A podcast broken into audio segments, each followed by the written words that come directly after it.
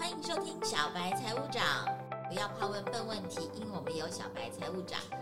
这个 podcast 呢，其实主要是希望大家，呃，可以解决大家的一些平常不太敢问朋友、不太敢问你的理专、不太敢问你的，呃，金融界朋友的一些问题，希望在这里可以帮大家问出来，然后可以得到比较清楚的答案。或是说，我们给你一个找到答案的方向，让你去找到的这个点去阅读，或者找到这个点去搜寻。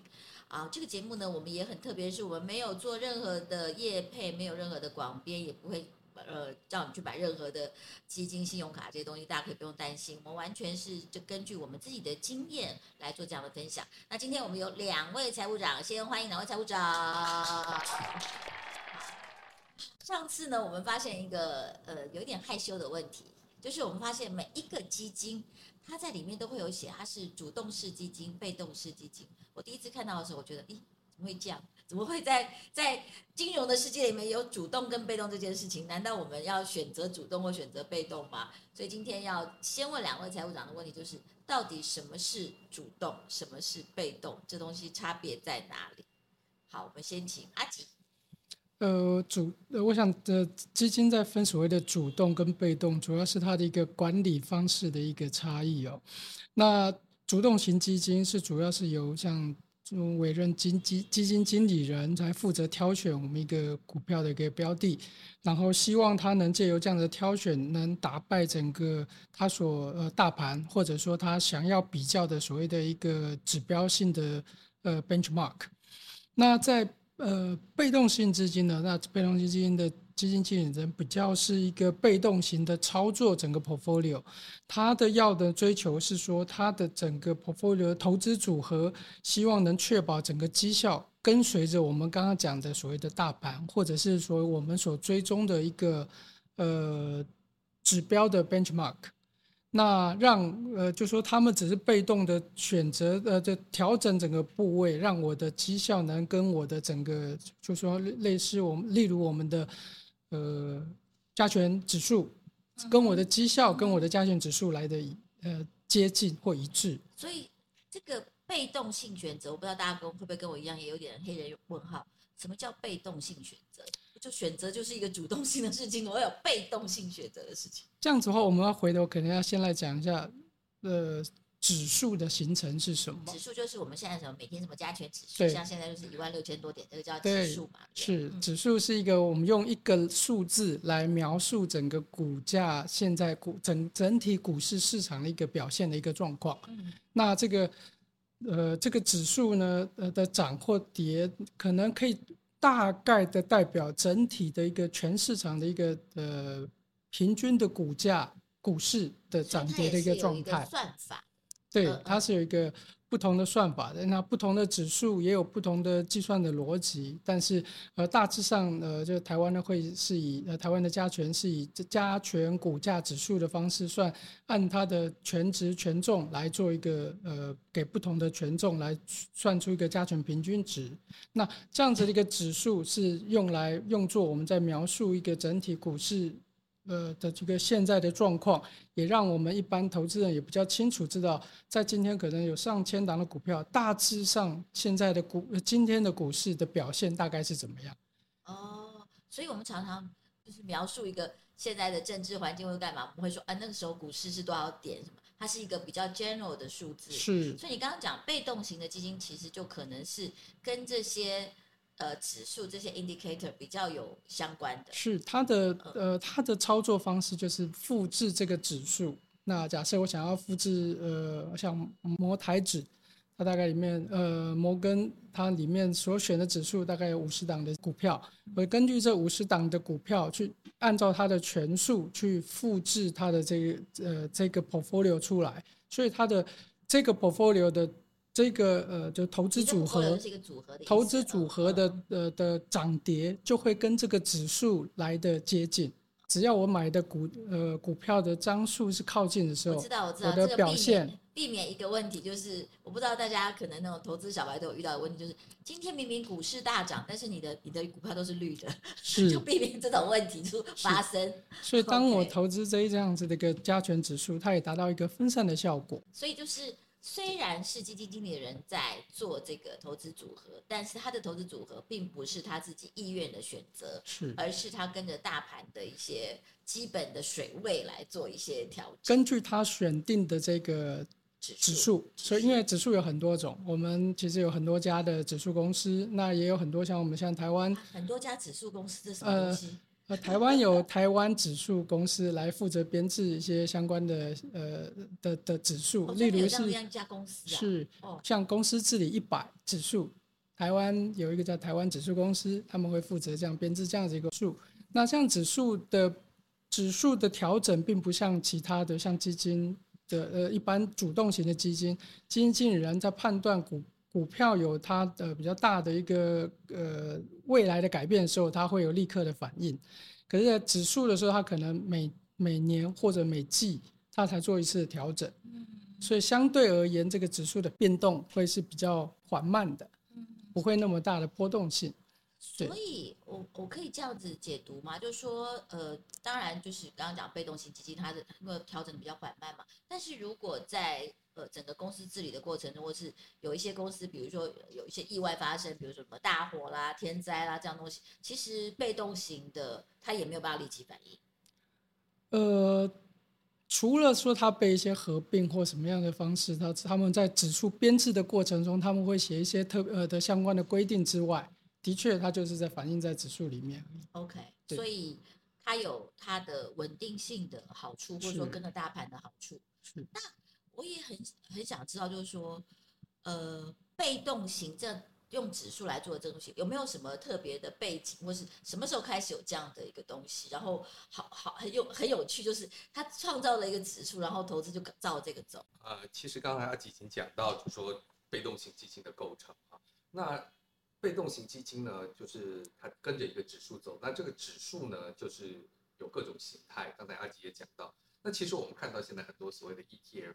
这个 ETF 本身也是一种被动式，ETF 都是被动吗？对，ETF 带有被动，它会告诉你，比如说现在最红的其实都是被动型的。呃，现在我们如果讲 ETF，它都因为它要 ETF，它是某一个东西的组成，那所以它比如说是零零五零啊，我们举例子来说，零零五零就是台湾股市最大的五十只股票，最大的，最大的钱最多的，市值最大。如果它的股本是一块钱，它的股价是十块钱，那么一乘十，它就是十。那如果它的股本是一块钱，它股价是五块钱，那就一乘五，它是五。那如果市场只有这种股票，那加起来就是十五。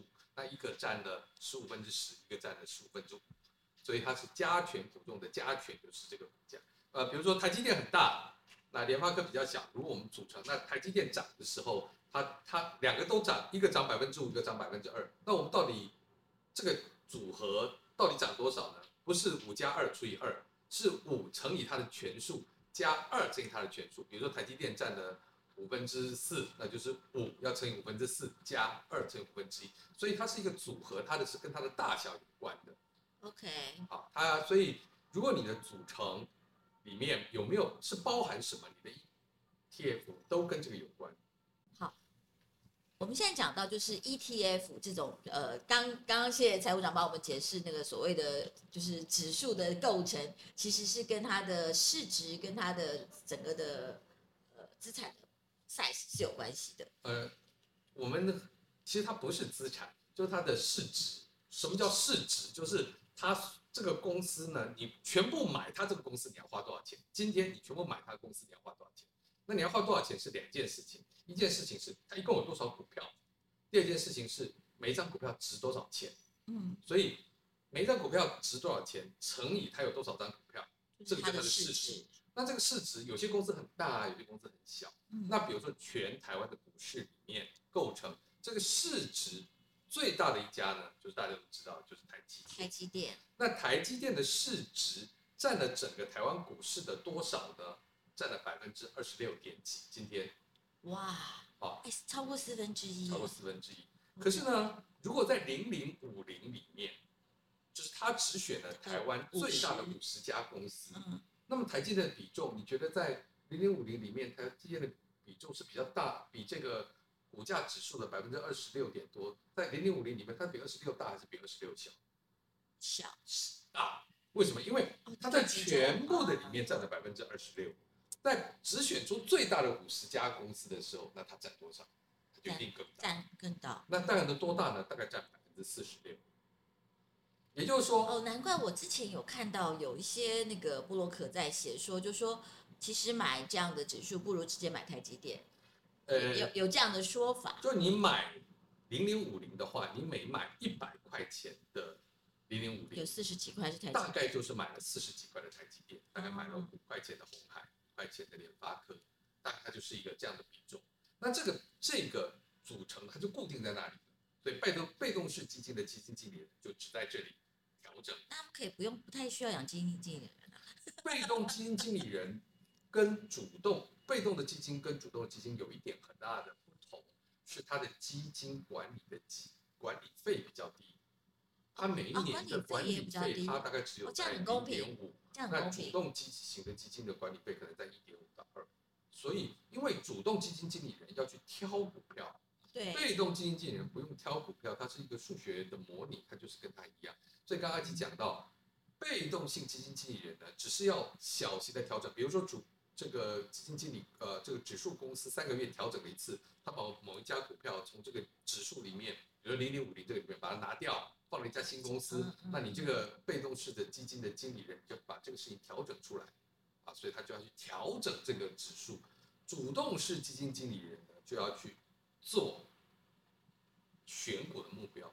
那主动式基金经理人，他的天生我们被赋予他的事情，就是那你的目标是什么？你要打败，打败被动式，打败大盘，选择的那个标的。一个就是我要贴近他的标的，要等于这个标的；另外一个就是我要打败他。所以，主动基金经理跟被动基金经理在管理上，一个就是我很积极的，不要打败他；一个就是我只要稳着他就好。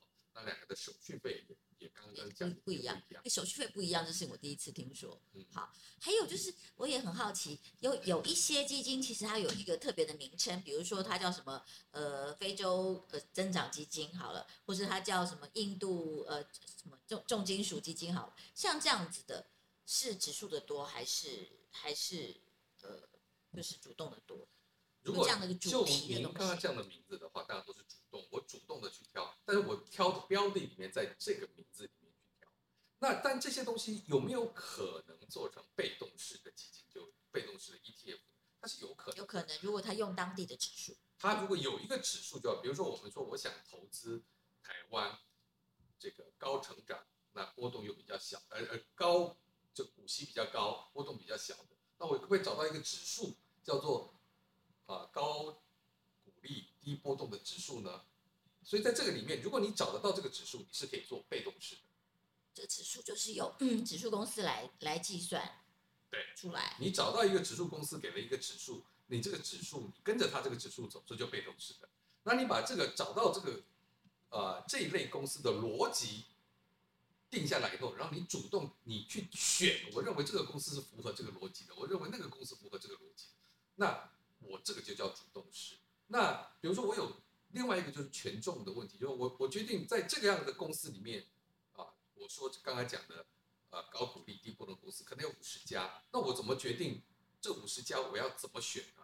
哦，我依照他们的权重去选，那这个就是指数编列的方式。我觉得没有，我心里觉得这五十家。这几家可能比较好，我要每家要投资百分之十，那几家比较不好，我提想投资它百分之三，这种自己的调整，这就是主动式。所以主动式基金里面可以用一些被动的指数来做参考，但是只要它有主观的选择的意意愿在里面，我们就把它算成是主动。是的。是的 OK，好，不知道大家现在听到。那所以这个里面讲的一件事情就是。嗯嗯其实被动式基金，它投资的标的跟投资的权重比较透明，你只要去看到那个权这个指数里面它的构成权重方式，这个应该是公开的吧？这是公开的。可是主动式基金里面的组合跟标的比较不透明，因为它不能公开，怕不？它公开，但是它有时间的落差。比如说我是一个月公布一次，嗯，那比如说我只公布我有五十个基金里面，我只需要。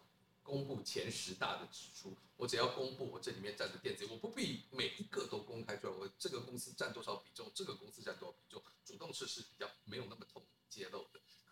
是的，基本上只要看到那个指数指数公司编列的原则跟编列的结果，它是比较透明的。好，我想大家听到这里，应该对于主动跟被动有比较清楚的，就是知道他们的差别。虽然这个问题可能对很多呃投基金的人或者可能会觉得太基本，但是其实我们这边就是希望可以解决大家一些基本的疑惑哈。刚刚讲到就是有一个很红的名字，就是 ETF。那 ETF 刚刚也两位财务长也跟我们解释，ETF 的意思其实大都都是被动被动型的。那这个 ETF 这两年这么红的原因到底是什么？你们有没有有没有自己的分析？呃，它大概有几个原因呐、啊。第一个就是说，它这几年的绩效蛮好的，哦，对不对？就是如果你绩效好.它就会。第二个，呃，有我觉得有一个很大的原因，是因为 ETF 它的买卖比较方便，它就跟我们在跟证券公司开个户，然后它就好像是一个啊、呃、台积电或者是红海。一般一般的基金好像解约时间要比较久。一般的基金你大部分是要跟基金公司或者金融机构交易，对，你就要走去金融公司或者走去基金公司或者在网上进他们的网站里面去买。可是你买 ETF 呢，是你只要证券开户就可以直接买，所以买一个 ETF 跟买一个股票是一样。它等于把指数基金变成像股票交易一样的方式来处理。对，它就是在股票上面，它可以直接的交易，所以它你可以看到买卖价，所以买卖的方式比较方便，然后这个啊、交易的。手续也跟一般人习惯的买股票一样。那另外就是它很容易做到，就是现在证券公司做到这种把它切成小额的定时定额啊，每天可以做啊，所以它它这种用定时定额的投资也很容易。那整个市场的钱比较多，的确这几年看起来大家也都往这个 ETF 投。那这里面牵扯到的事情是，就是说呃对主动基金跟被动基金来讲，那是不是？我投哪一个赚的比较多呢？那其实也没有把握说主动基金跟被动基金的绩效一定怎么样。当然这里面有很多小故事，我们可以留到下一节讲。但是显然在这个部分是发生了，大家觉得投资 ETF 比较方便，所以我在台股的浩瀚股海中不知道要选择什么的时候，那我干脆就去选择被动型的 ETF 来投资。嗯，不过现在 ETF 因为也很多，所以也有 ETF 的选择困难症。不过我们这边其实不是要教大家，不是要报名牌，不是要教大家选择，我们其实主要让大家知道里面的一些道理，这样你在选择的时候就更有自己的理性跟逻辑可以依靠。好，今天这一集我们很简单的把主动跟被动先讲给大家分析，给大家说清楚。下一集我们就要来开始讲什么是主动，什么是被动之后。怎么选择主动跟被动，哪一个比较好，或者哪一个比较适合你的投资的属性？谢谢大家收听今天的小白财务长。小白财务长主要就是帮大家呃解决大家不好意思问，或者觉得哎好像问了大家都讲不清楚的问题，希望我们的财务长们可以帮大家分析清楚。那也希望大家按赞分享，继续收听我们的小白财务长。